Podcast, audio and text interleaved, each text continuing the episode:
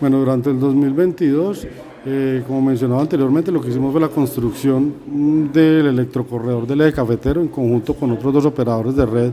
y el operador de autopistas, de la autopista que era Autopistas del Café, donde hicimos una inversión aproximada de mil millones de pesos eh, para la construcción de estas tres estaciones, además de la instalación de algunos puntos de carga para vehículos eléctricos livianos que sí fueron realizadas en la ciudad de Pereira. Es importante mencionar por destacar que Pereira, pues a través de la iniciativa que hemos tenido desde Empresa de Energía con su unidad de movilidad eléctrica, MEP, ha logrado ser eh, una de las ciudades en Colombia